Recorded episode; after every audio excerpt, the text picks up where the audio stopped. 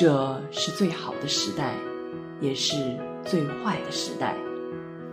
我们生活在废墟之中，我们怀抱微小的希望。没有人是一座孤岛，可以自全。每个人都是大陆的一片。我们总是想的太多，读书太少。谐音彩华，读书十岁。欢迎来到清华大学广播台读书组的全新访谈节目《山月十岁》。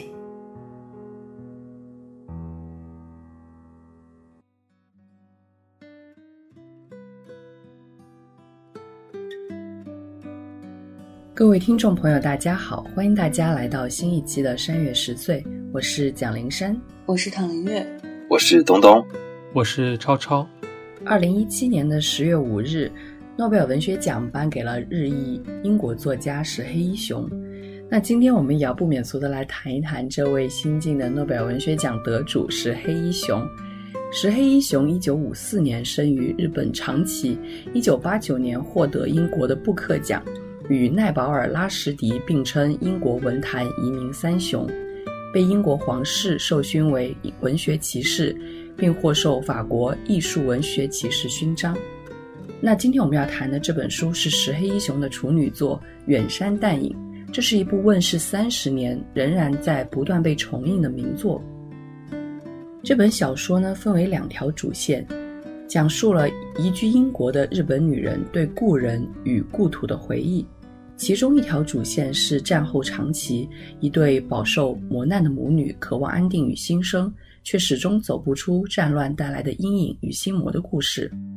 而另一个故事发生在多年后的英国，是母亲与她的二女儿在讨论大女儿自杀的回忆。那这两条主线渐渐的合流，并在最后会发现，似乎全部的故事都发生在这个移民英国的女人身上。而那段发生在长崎的故事，就是这个女人对于自己从前的回忆。那首先，我想问大家的一个问题，就是在读这本书的时候，全书给你带来总体上有一种什么样的感觉？那本书的题目叫做《远山淡影》，大家会不会觉得这本书有一种远山淡影般的感觉呢？那我们从躺开始好了。嗯。我要先说一下我在读这本书之前的期待，就是因为书的标题是“远山淡影”，所以我就莫名觉得整本书应该是那种淡淡的讲述、淡淡的收尾，就像我们看过很多日本电影，就是比如说《失之愈合》那种风格。刚开头其实也确实是这样，母女很平静的对话，但是在对话中间又很明显的可以看到隐藏在暗处的矛盾，比如说。大女儿的葬礼，然后父亲的葬礼，大女儿是不是家人的那个人？所以等到开始回忆到里面其他人物的出现，感觉就完全变成了悬疑题材，有很多很奇怪的一个地方，记忆和现实的这种交错，又会让我怀揣着这些问题一直得不到解答，就只有一直一直往下看。等到读完全书，就会发现。如果是作为影视作品，要么就是我们所谓的文艺片，要么就是《穆赫兰道》那种。因为我对全书总体的印象就是这样：是平静叙事下面是暗流的涌动，而且因为书中是以主人公回忆的方式把长崎和英国牵引在了一起。其实长崎的回忆确实就是像远山淡影一般，是随着时间的推移和个人对记忆的反复回溯修改。真真假假难以分清楚，就算我们读完说自以为有了心目中间的答案，但是其实也可能只是一个影子，并不真切。嗯，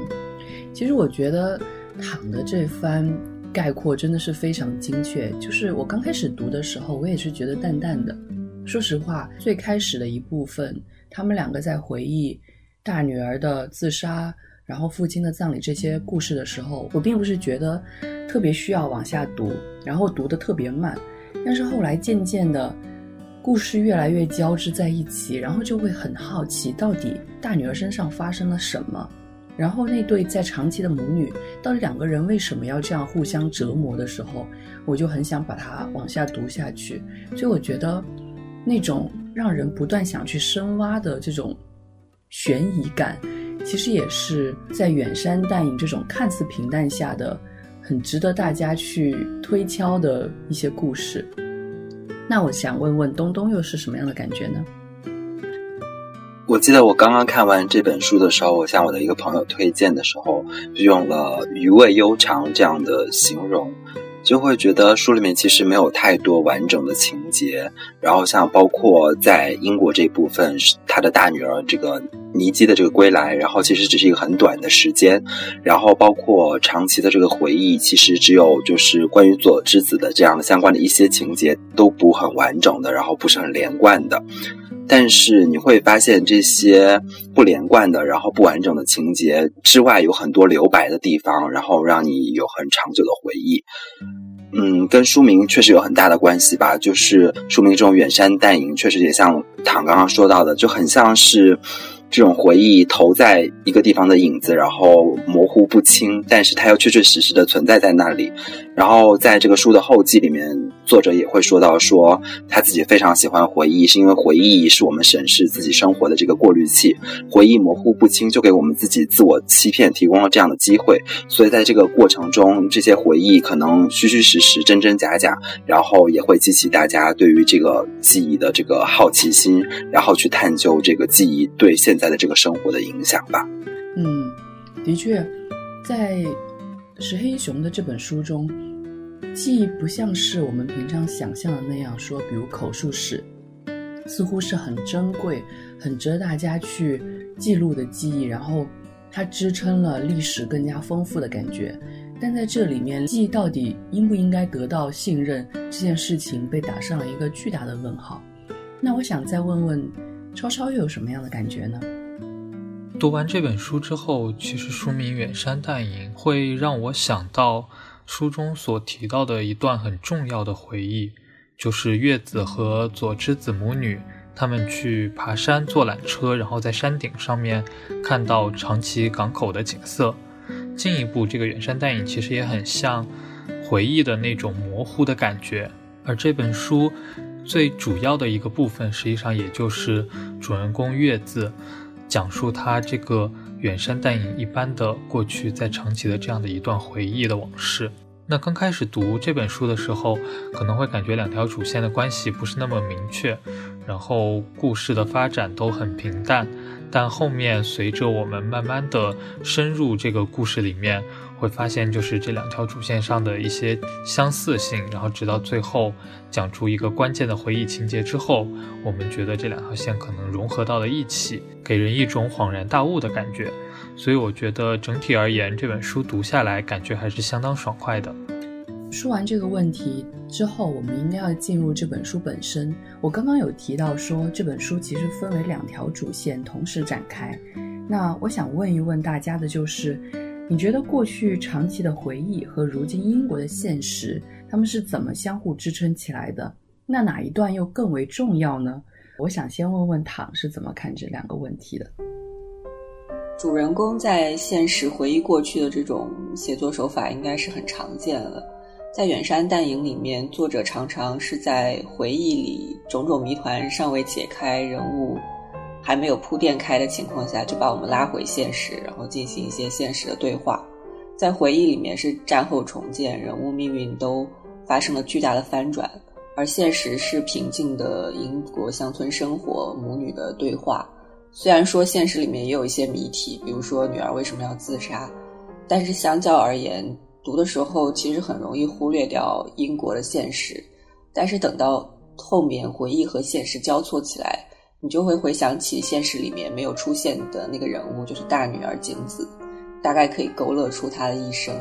这时候再看现实，就会明白这个平静之下其实是有着各种各样的矛盾和没有写出的痛苦和悲剧。但是如果说两个部分哪个重要，其实刚才问题里面也说是相互支撑的，所以 就都很重要。如果没有过去一步一步的累积，现实就不会是这样的结果。但换句话说，如果不是有过去这段经历，其实也可能有其他的经历来塑造相似的一个现实。我看后记里面写，石黑一雄本来想把回忆的场景设在英国的另外一个地方，而不是长崎，他说希望不要把自己的作品和特定的历史时期对号入座，但是就很遗憾，一旦你选择了这个地方，就没有办法和历史脱开干系了。所以长期这段回忆就会注定的在作者原来的主题之外，再会加上历史的厚度。我觉得唐的这个观点和我很像吧，因为就是现在在英国的这一段生活和过去在长期的这个回忆，自然是相互支撑的，我们就很难说哪一段更重要。当然，现在的这个在英国的这个生活是对于理解过去的这个长期的这个回忆的，我觉得是一个一个出口也好吧，或者说一个线索也好，过去的这个回忆当然就塑造了现在的这个。在英国的这个寡妇的这个形象，也而且也为我们多多少少解答了，就是我们在一开始就会碰到这个问题，就是这个他的这个大女儿的这个自杀。要说长期的这个回忆和现在的这个英国的生活如何去具体的支撑，我觉得我们可以看，比如说。就是在长期的这个回忆里面，他其实有好几重的形象。第一是他跟左之子的这个关系，就是他自己是一个特别关心小孩的这样的一个母亲的形象，而这个左之子对他自己的小孩万里子是不会去照顾自己的小孩这个情绪的一个母亲的形象。然后他们这样的形象的对比，又和这个现在的这个在英国的这个月子。他自己就是对这个自己的这个女儿的自杀的这种愧疚和后悔的这个情绪对照起来，同时你会看到，嗯，在过去的这个回忆里面，月子是一个传统的这样的日本的这样的妻子的这样的一个角色，但是你又可以看到佐之子是一个就是很向往去移民到国外，然后逃离这个日本的这样的传统的一个这样的形象。可是到了英国的这个回忆里面，我们又会看到说，嗯，其实这个月子和他自己的现在的这个二。二女儿之间其实又有这样的新旧观念的这样的冲突，所以这些东西都互相形成了这样的支撑吧。所以，嗯，就是在这种呃现实然后回忆这种循环往复的过程中，我们总是能找到这样千丝万缕的这样的联系。嗯，前面躺和东东说的，我也差不多有这样的感觉。那现实自然是作为我们。去想起这段回忆的一个起因，同时也是这段回忆所造成的一个结果。那关于回忆是如何影响一个人，去影响他现在的情况，去造成这个人现在的这个样子，书中其实多少也提了一些。比如说，故事开始的时候和徐芳先生的一段谈话里面就讲到说，徐芳先生觉得人不应该那么快就忘记以前的感情，应该时不时的看看过去，才能更好的认识事情。还有后面月子和尼基的一段谈话里面，尼基就对月子说到：“说他总是关心别人几岁，但是人重要的不是年龄，而是经历。所以回忆可以说是塑造现在的我们的一个非常重要的因素。在这本书中，回忆造成了月子的现实，然后现实又唤醒了月子的回忆。”同时受到现实的影响，月子也似乎在篡改着他的回忆，讲述了一段他一厢情愿修改过后的过往。这个里面回忆和现实却是如灵山所说是互相支撑的，他们对于这个故事而言也都是必不可少的部分。嗯，其实确实是这样。在我在想这个问题的时候，就已经会觉得两者之间都是。互相之间要支撑在一起，但是又不免的想去知道，到底长崎和英国这两段故事当中哪一段是更加？或许这个问题本身它是没有答案的，因为确实两者它在相互支撑。但是就像刚刚躺说的，在我们去叙述我们以前的故事的时候，不免又会加上历史的厚重感。所以长崎不管作为一个。很重要的历史地点也好，或者是作为这一个女人的回忆也好，他们都应该对于这个女人本身产生了非常重大的影响。那么接下来我们就要进入书中的这两个具体的故事。刚刚其实东东已经把故事情节给我们稍微讲了一下，在英国的这段故事当中，主角是母亲月子，然后。另外一个是女儿尼基，他们在回忆这个月子的大女儿，也就是在日本出生的这个大女儿景子的故事。而在长期的这段故事当中，母女是母亲佐之子和一个很小的女儿万里子。然后他们共同遇到了月子，去回忆这段故事。那我想问问大家的就是，月子对于景子的态度到底是怎么样的？那佐之子对于万里子的态度又是怎么样的呢？四个人物他们是如何渐渐交织在一起，让我们最后发现，哦，原来月子他回忆当中的佐之子就是自己，而万里子这个小小的女儿，她其实就在影射自杀的景子。最后我还是有点想问，就是大家会不会觉得月子是一个自私的女人，只顾自己不顾女儿？那从东东开始好了。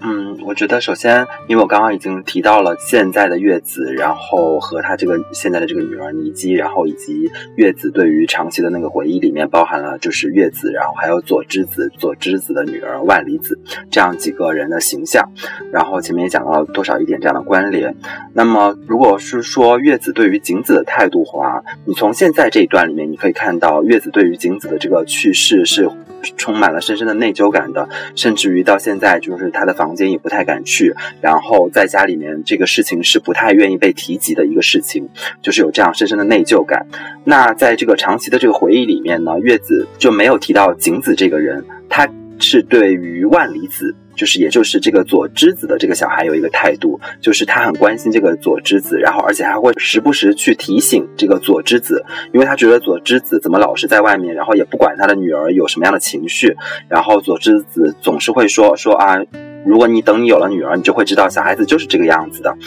然后他就会不停的去关心他，然后也会去劝服他说啊，其实你可以去尝试一下，去了啊，移民也不错呀，什么之类的这样的想法。你就会发现，在现在的这段故事里面，我们缺失了一个关键性的因素，就是这个月子是怎么移民到英国的。而在过去的那个回忆里面，你就会发现，就是嗯，虽然他说当时她也怀孕了，然后呃，虽然月子在。这个回忆回忆里面也是怀孕了的，但是你就会发现，嗯，就是在这个回忆的结尾处，这个佐之子最后到底去了哪里？然后万里子到底最后去了哪里？然后以及就是月子的这个小孩到底什么时候出生的？这些东西都没有得到解答，反而就是在这个现在的这英国的这段生活里面，他自己的这个大女儿这个景子是自杀了的，你反而可以有这样的关联，所以你慢慢的就会在阅读的过程中，你慢慢就会发现，哎，其实应该这个可能这个万离子。即使不是同不是景子本人，那么也跟景子有着相似的这样的经历，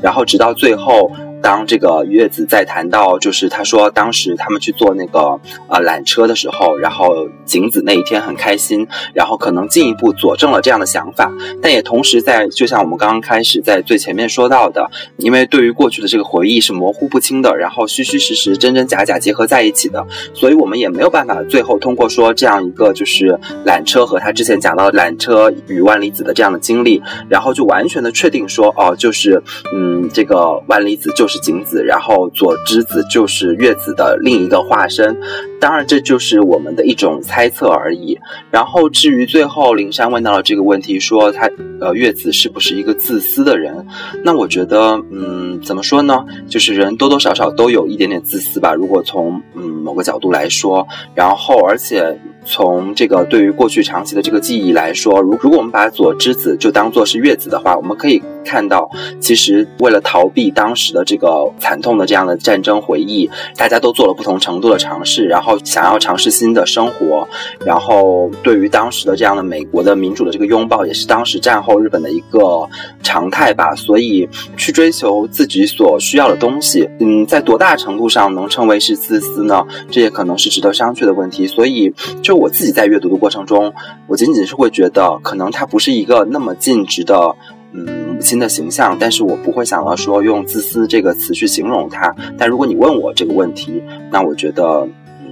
一定要用自私去形容他也可以，但是这可能是每个人都会有的。其实这个问题，我觉得大家的理解应该都差不多，因为写的还蛮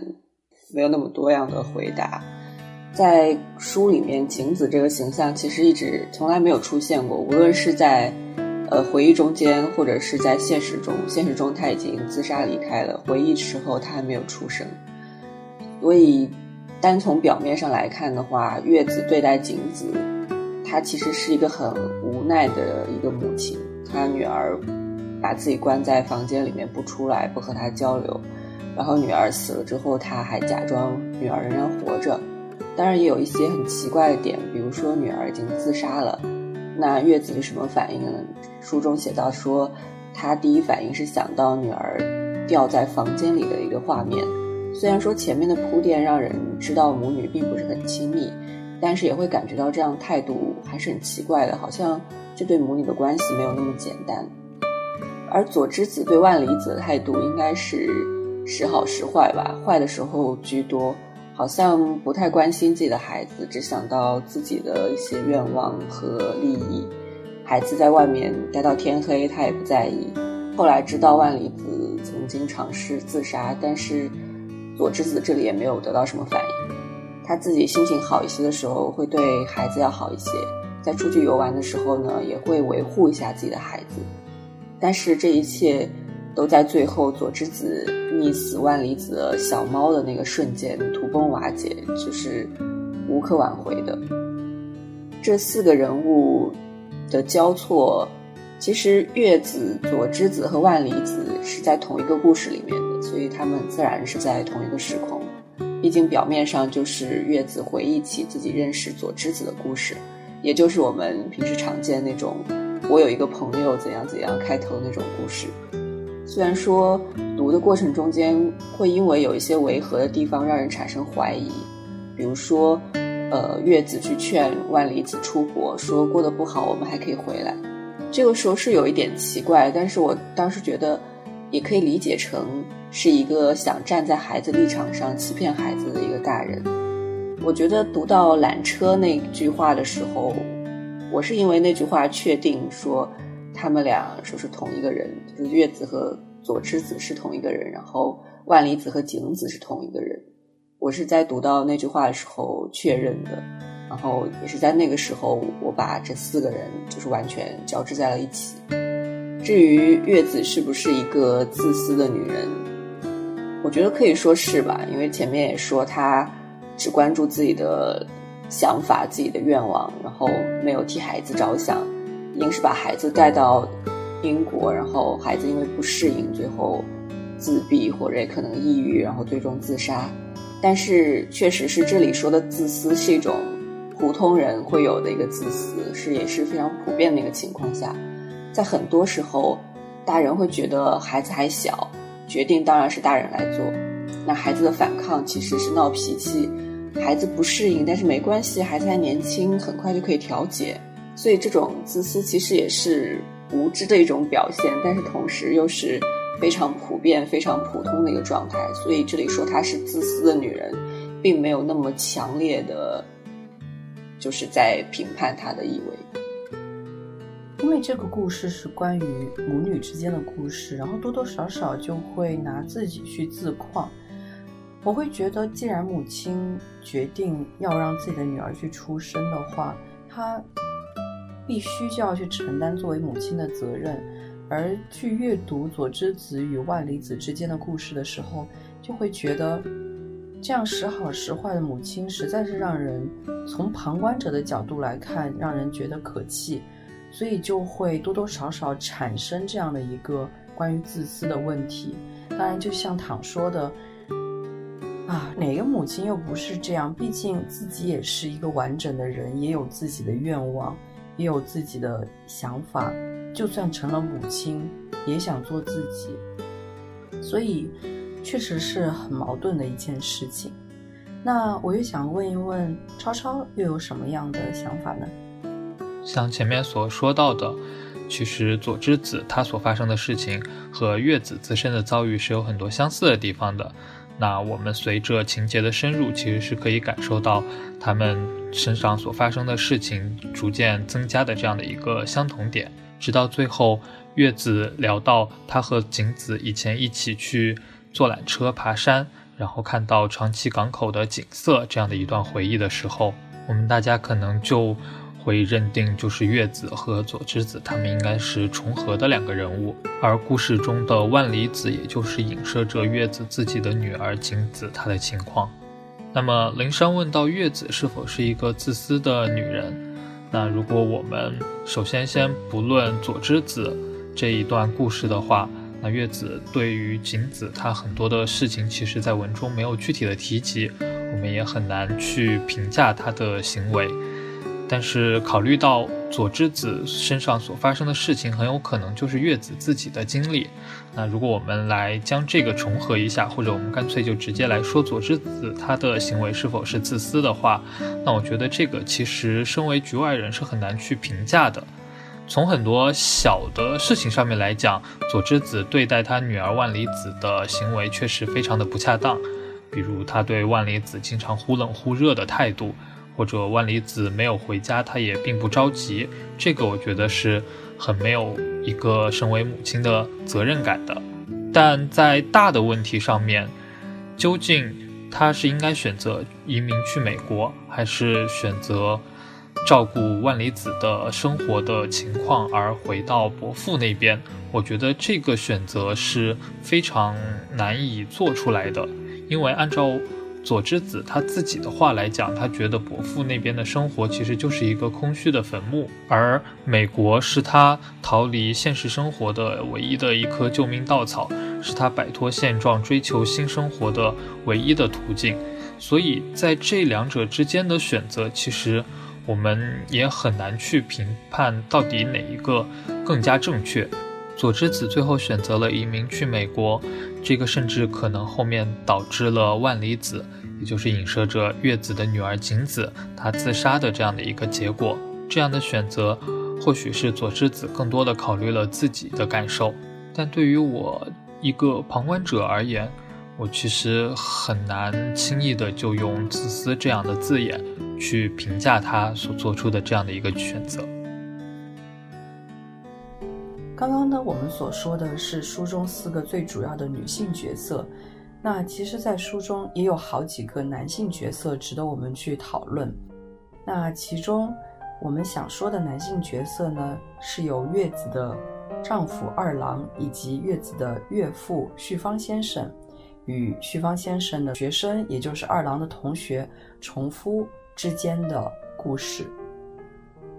那这个故事其实是一个矛盾。那就是旭方先生在二战时期的教育方式受到了重夫这位在战后的教育家的批评，然后两人之间有了一些互动。那我想问一问大家，就是他们之间的这个矛盾，如何体现了日本从战时到战后的一个变化？那我们知道，在故事最后一段关于这几个人之间的故事是旭方先生还是？忍不住去找了重夫，跟他议论这件事情，但是好像议论最后没有一个很明确的结果，所以我想问，这个可能有点显而易见的问题，就是大家觉得矛盾有没有得到解决呢？那我们从超超开始好了，先说后面一个问题吧。从文章的交代来看，肯定这个矛盾最后是没有得到解决的。那当时旭方先生和重夫的谈话实际上只有很短的时间，之后重夫可能就要去上班之类的，所以他们也没有时间针对这个问题进行进一步的交流。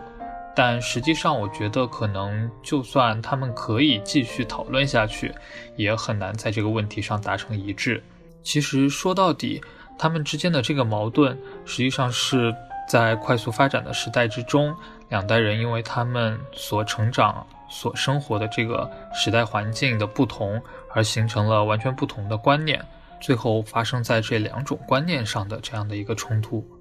其实，除了旭方先生和重夫这个矛盾爆发的点以外，书中还有其他的地方也提到了两代人因为生活观念的不同而形成的这样的一个距离感。比如月子和旭方先生去拜访藤原太太的时候。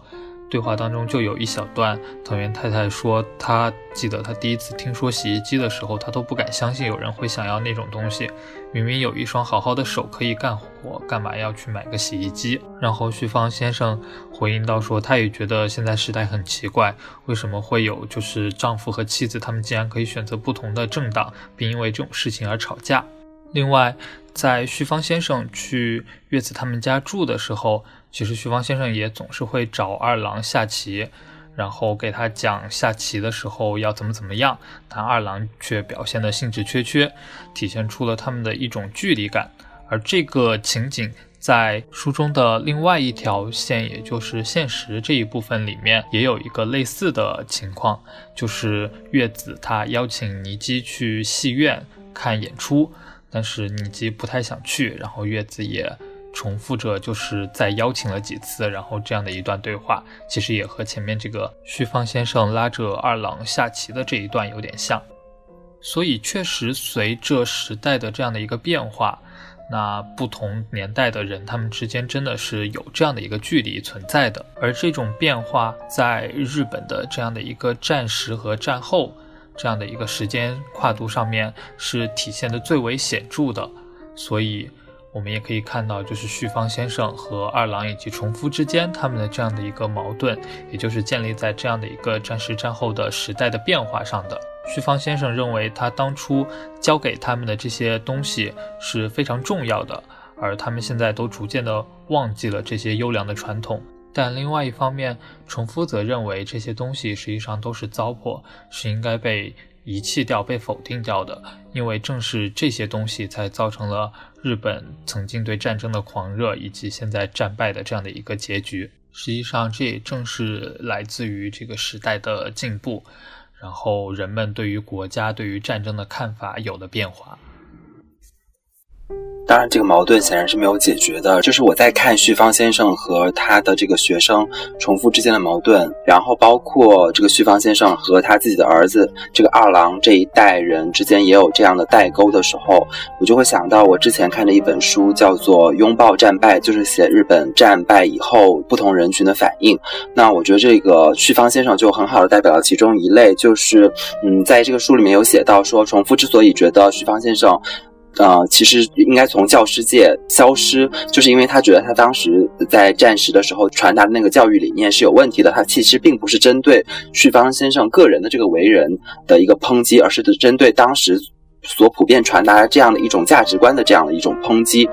可是，在旭方先生那一代的战士的人看来，他们就是为了天皇而战，所以，嗯，他们一直认为他们的这样一个战争是，呃，为正义，然后为了这个天皇的这样的一种使命去发动的，然后。即使战败了以后，大家也知道，育音放送其实并没有呃完完全全的承认这样的一个战争的这样的一个非正义性，呃，只是承认就是他们最后呃不得不结束这个战争。所以，其实，在日本的战后有很多的嗯不同的这样的声音，一方面有很多。的日本人会立马去拥抱了这样的美国的这样的民主，然后美国的给他们送来了这样的新的这样的物物质和文化方面的这样的价值观。另一方面，又有很多人会感受到被这样的日本的天皇所欺骗，同时还有很多的人，他们仍然是呃忠心耿耿的这样围绕在这样的天皇的旗帜的统治周围。所以当时整个日本社会就是充满了不同的观念的这样的冲突，这样的冲突具体到每一个人身上，你要去化解是很难的。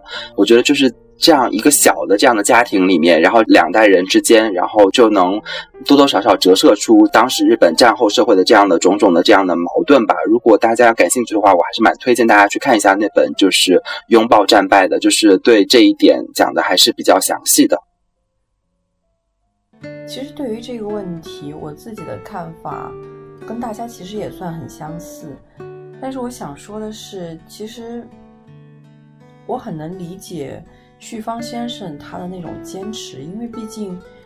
他当年的教育是他安身立命的一个本钱，所以对于一个人一生都沉浸在那种思想里面，你很难让他去改变。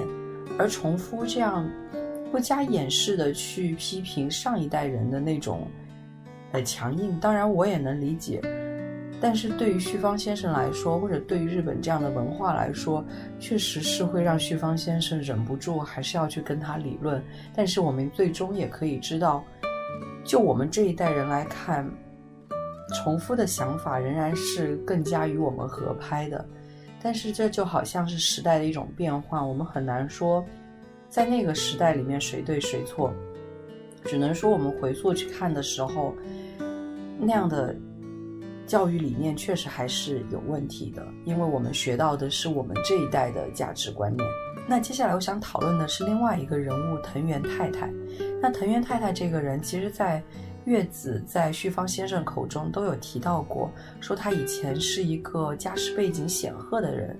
那因为长期原子弹的爆炸，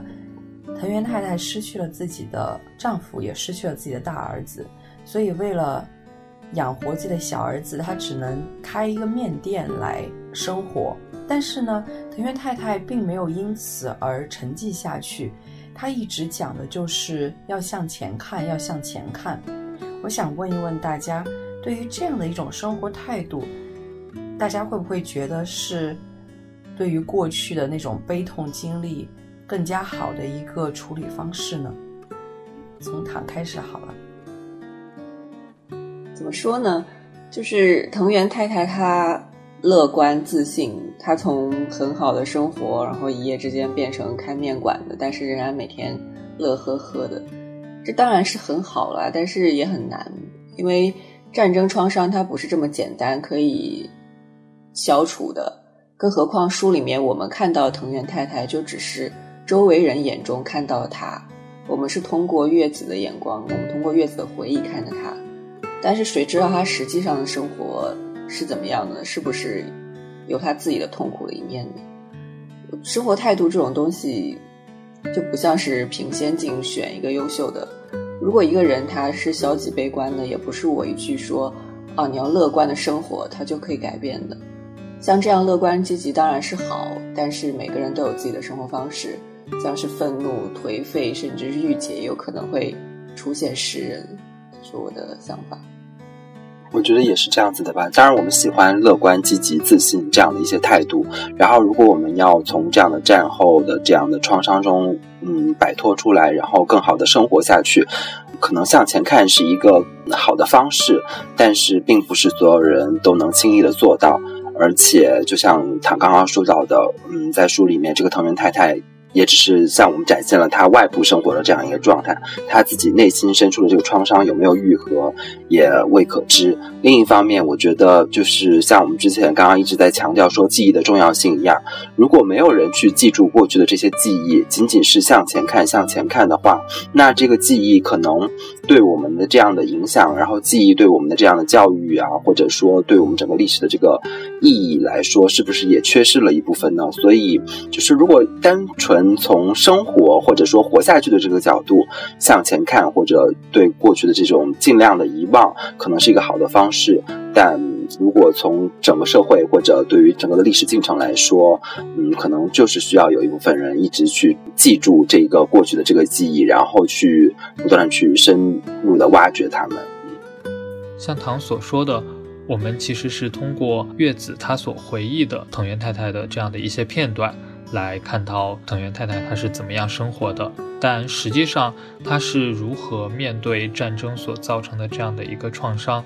振作起来的，这个其实我们很难去全面的了解到。不过就我的感受而言，其实我觉得当时很多人们他们的态度大体上都还是很积极向上的，所以才出现了。就是战后日本迅速的恢复、迅速的建设、迅速的发展，创造了昭和年代奇迹一般的经济腾飞。关于日本的战后经济奇迹，其实有相当多的影视作品也都有讲到。那像我看过印象比较深刻的，比如。永远的三丁目的夕阳，其实就讲了很长的一个时间跨度上面平凡的日本人的这样的生活，然后可以从里面看到，其实大家面对了相当多的困难，但最后也都积极的克服了，并且生活也有了明显的改善。所以我觉得这样的一个比较积极的态度确实是很重要的，而且也是当时的这样的时代的一个主流吧。实际上，月子后来也有说到。就是虽然他当时可能很难感受到，但之后经历了很多之后，他可以体会到当时他生活的周围其实也有非常多受到了战争的苦难的女人们，但她们每天围着自己的丈夫和孩子忙得团团转，所以可能在生活上面表现出来的是一个积极的态度，但实际内心确实是承受了很多这样的苦难的。那刚刚我们讨论的是书中出现的各式各样的人物，最后我想问的这个问题，实际上还是跟文风有关。我想问一问大家，觉得石黑一雄的文风是怎么样的？那有没有因此而联想到其他的作家，甚至是电影导演呢？我们从超超开始好了，因为这个问题实际上是超超给我的灵感。因为前几天我们在群里聊的时候，超超有模仿石黑英雄的文风来讲话，那我想问问超超对此有怎么样的看法呢？对，就是前面我看完了这本书以后，就在群里面聊天的时候，我试着用这本书给我感觉的那种就是语言的方式讲了一 一句话。其实，在读完这本书之后，我确实是觉得，倒不是说这本书整个的这个意境或者这个情节或者这个写法什么的，是具体的字句上面让我觉得有一些奇怪。后来我想了想，我不知道原因是来自于是说我看到的很多日文翻译过来的文字其实是影视作品或者动画、漫画这样的来源，还是说真的是因为作者石黑一雄本人他其实基本上不太会日语，他这些作品其实也是用英文去写的，然后也是翻译自英文的，是不是其实是这个原因？让我觉得这个文字读起来，我会觉得它不那么像日文的字句一样。关于联想到其他的导演或作品，我确实是在看这本书之前不久，刚刚看了一部动画电影，叫做《在这世界的角落》。这部电影的主人公实际上是一个出生在广岛的一个女孩，之后这个女孩嫁到了吴市。那吴市是离广岛非常近的一个城市，那边有日本非常重要的军港，所以那边有很多的军事设施。在战争过程当中，吴市应该也是多次受到轰炸。然后最后原子弹投向广岛的时候，其实在吴市应该是，嗯，非常明显的感受到原子弹爆炸的那一瞬间，然后在非常近的一个距离目睹到了那个过程。这个故事确实是可以让人感受到，就是作为一个平民，他对于战争其实没有很明确的认识，但是他却实实在在的遭受到了这个战争对他所带来的这个伤痛。那主人公他实际上是在一次轰炸里面失去了他的一只手，同时因为他没有保护好嫂子的女儿，之后一段时间也一直生活在对于嫂子的愧疚当中。另外。由于她的丈夫工作在军队之中，之后因为战事危急，所以也被强行的征召入伍，而不得不和她的丈夫告别。她所生活的村庄也在多次的轰炸当中，很多家也化为了废墟。最后，广岛的核爆更是夺去了她娘家的亲人。可以看到，这个遭遇应该是相当惨的了。我们也可以从这些故事里面观察到，确实战争是给平民带来了一个巨大的伤痛。但另一方面，我也会觉得，其实核爆这个题材，包括战争对普通的人民他们的摧残，实际上在日本的各种影视文艺作品里面，也是一个比较常被提及的话题了。但作为战争的发起国之一，却缺少了一些对于自己曾经发起这场战争的这个历史的一些反思，以及对于遭受战争的伤害范围更广、程度更深、时间更长的其他的一些战争受害国他们的情况的观察和讨论，这样的一种趋势，我觉得是值得被批评、值得去改变的一个情况。那唐呢？嗯，因为我。在开头第一个问题说，对这本书的感受是平静叙事下有暗流涌动。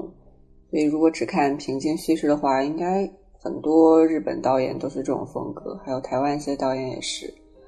然后反正我想到了杨德昌和小津安二郎，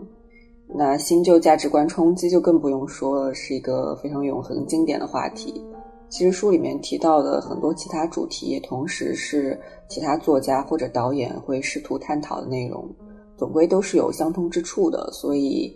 我在这本书中间看到了很多影子，然后也会在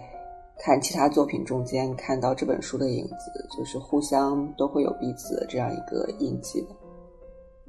嗯，那东东呢？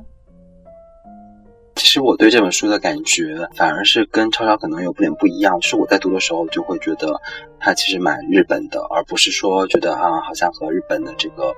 说话风格很不一样。这种很相似的地方，可能就像他刚刚说到的，就会很容易想到，比如说像小金、啊啊这样的导演，他们电影里面就是在这样的生活看似琐碎的这样的小的细节里面，然后底下有暗流涌动的这样的感情，然后也包括像杨德昌啊，就是深受这样日本文化影响的这样的台湾的这样的导演。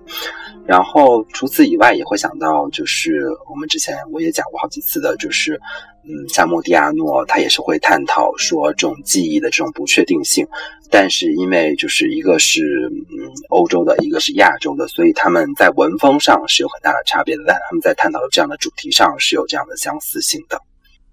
其实不知道为什么，我读完这本书，第一反应想到的是我初一的时候读的村上春树的《海边的卡夫卡》。其实我觉得联系可能就是只是因为两条主线互相之间交织这样的一个简单的联想，但是多多少少又会觉得，不管是东东说的其实很日本的文风，或者是超超说的似乎很日本又似乎很英国的这种翻译腔的文风，我都会觉得，只要跟日本相关联的作家，他们多多少少都会体现出那种，反正读起来会挺不一样的文风。我很难用一个词去概括，但是读起来就是会觉得，好像更加的平静跟平淡一点的样子。但实际上，他想体现的思想又是很丰富的。那其实这本书我会很推荐大家说，先去把书读过，然后再来听我们的广播。但是我忘记在最开头提醒，很多听众可能已经听到现在了。那没关系，你还是可以好好的去看一看。最多只是缺乏了那个悬疑感，但是本身它里面所体现出来的思想感情还是很值得我们去深思的。我觉得我当初会选这本书，最主要当然是因为它跟自己的研究多多少少有些关系。虽然我不会直接去研究一个英国作家，但是还是会给我很多启发。所以希望大家也能从这本书中去体会更多，然后可以结合着再去读一读刚刚东东所提到的《拥抱战败》，